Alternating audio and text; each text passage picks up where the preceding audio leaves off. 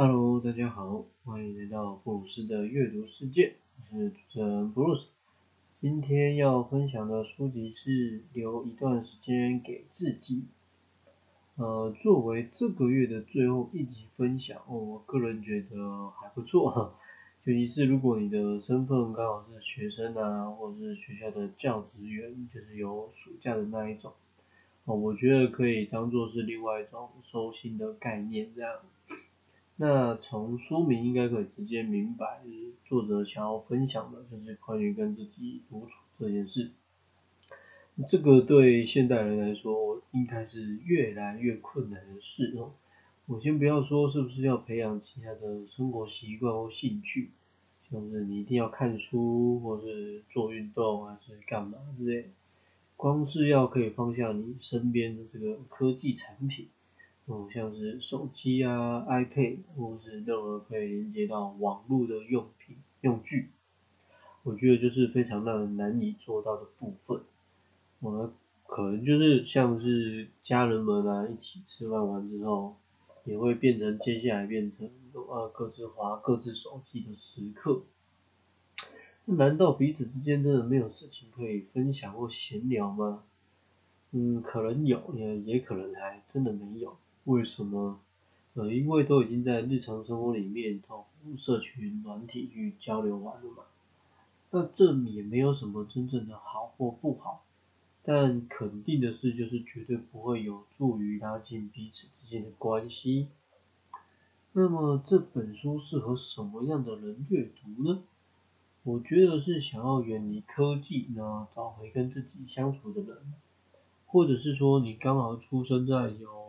网络时代的人，因为这本书说了很多关于有网络以及没有网络生活的差别。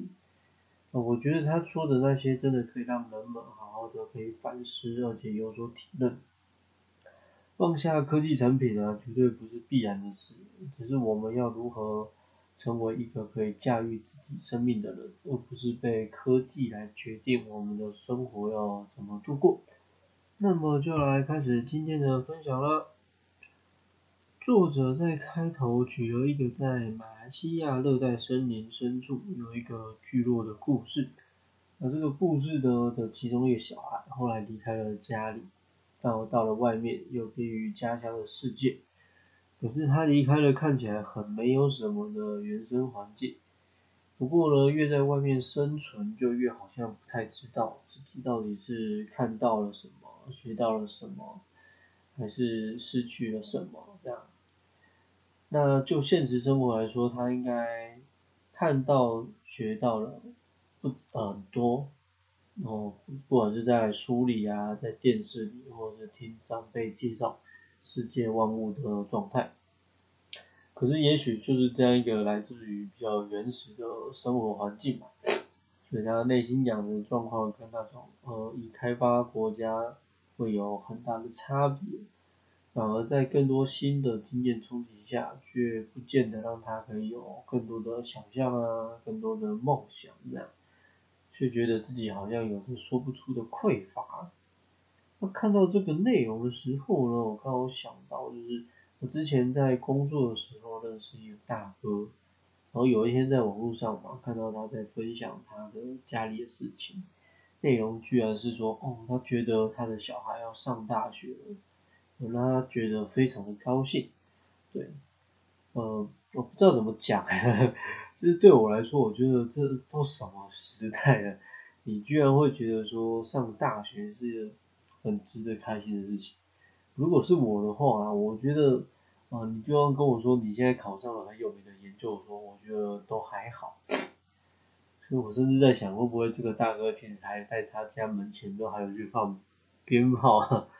对，但我没有不敬的意思，我只是想表达是，可能这就是不同时代背景下，然后人们有着不同的心理状态吧。书本的第一章呢，就先谈了一下，就是关于印刷术这件事情的发明跟由来。那我觉得作为知识传播来说，这应该是一个非常好的开头。因为在没有印刷术的产生之前啊，人们只能靠着手写或是口耳相传的方式来交流跟分享嘛。可是这就是有一个很大的问题是说，呃，大家可能有听过所谓的这个六度空间理论，就是你透过了一些其他彼此中间有认识的人，你就有机会去认识一个你原先完全没有接触的人。可是，在这个交通不便的时候，呃，这个理论几率达成高吗？或者是在不同时代的人会有机会交流吗？如果像以前那种什么一场大火，那结果就把东西都烧光光了，就是你把前人们手写的智慧都弄没了，那我们还不会还会不会有机会知道以前的一些名言警句啊，或是发生过的经典故事？所以不过要说的也是，就是说，呃，印刷术的盛行，也不是说它发明出来之后马上就有很好的成效，可是这个网络跟科技产品的。发明就不一样了，从世界上开始有飞机啊，开始有手机、有网络之后，嗯，发展速度其实是快的吓人。我所谓的快的吓人，就是可能你之前买的还都很很好用，就可能才过几个月或半年，嗯，又推出新的一代，对。那对人们来说这是好事吗？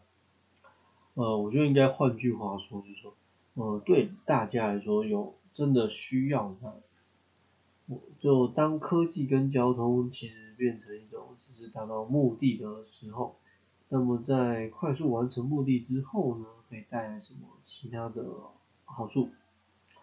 我看起来好像很有效率，甚至是超级有效率的完成事情，但一切应该是不尽然。第二章的部分呢，直接提到了关于这个注意力障碍部分。那最近，如果你在网络上有看到类似的内容的话，应该越来越多了。我不管是对于小朋友在注意力上的能耐啊，还是甚至连大人们自己也没有慢慢的没有办法有长时间的专注度。那其实很大的一个原因，我觉得就是来自于科技的进步嘛。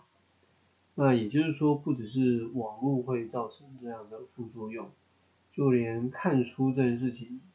他提到说，印刷术的发明对于大脑来说也不完全是一件好事情。不过就像前面有说的，我觉得就是作者其实真的没有要谴责或完全放弃科技，而是我们应该要累积更多个人的现实经验。因为如果你只是用看的、用听的、呃想象的。我那都没有办法让我们的身体还有大脑留下最直接跟深刻的印象，因为 讲简单一点的都假的嘛。所谓的真的就是你有实际的操作过体验到。所以举个例好了，像是现在都有所谓的 VR，或者是说我们在家里啊，在哪边你可以透过。呃，投放，呃，手机接一些器材，然后，哦，模拟在家里，然后像是在外面骑车，这样好了，好不好？冷气也开了，或者是，啊，什么都搞得很像一样这样，然后结果你就在这个这样的室内环境做了一个两小时的模拟训练，那这样训练说真的，其实它是没有办法完全的。刻在身体跟脑海里，还不如我们直接去外面的亲亲自的操作跟体验来的实在。那为什么说它没有办法完全刻在里面呢？就像刚刚讲的，对，因为你做的这些都不是自然产生的，也不是你眼睛可以直接体会到的。当然，在室内的练习不会说完全的白费啦，而且如果就是。因为环考量的话，到户外也许还会有很多的不方便这样。不过这个时候就要回到前面说的，在科技的协助之下，真的有比较好吗？我觉得比较有效率跟比较方便，不代表比较好。所以还是那句老话。有钱当然可以解决跟买到很多东西，但真正的体验以及你内心真正的快乐是什么，你自己应该是最清楚的。在这本书里啊，我觉得学到了一个很重要的观念，就是关于这个所谓的一心多用这件事情。那比较专业的术语就叫多工处理。嗯，不过说专业，呃，应该这样讲，就是所谓的重要，我觉得应该是说厘清的这件事情。就是说，当我们以为我们有这样的能力啊，看起来好像在同时处理许多事情，事实上，其实我们就是是一颗脑嘛，对不对？那当然有分左右脑，但充起来也是就是这样的。但跟真正所谓的电脑其实是不一样的，电脑是可以真的装好几颗核心，我真的可以同时处理很多事情。所以怎么讲呢？就是说，我们所谓的多工处理啊，其实。是有能力的快速切换注意力在不同的事情上，而这样能力出众的人就可以做到让人家觉得就是好像非常不可思议。那这个章节其实想表达继续讨论的就是关于在注意力上的不足。那说是不足啊，不如说因为你一直在切换，所以你根本就没有办法好好聚焦在一件事情上。而当你的这个模式啊，已经慢慢养成之后啊，你要类推到其他的状况上，就会变成差不多的样子。为什么？因为你的大脑已经习惯，就是没有办法，或者是没有需要长时间的去专注在一件事情上。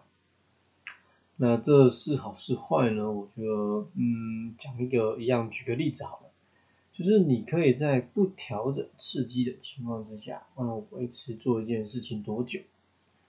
那就拿看书来说好了吧，我们可能都是用自己会不会感兴趣的观点来决定我要不要看这本书。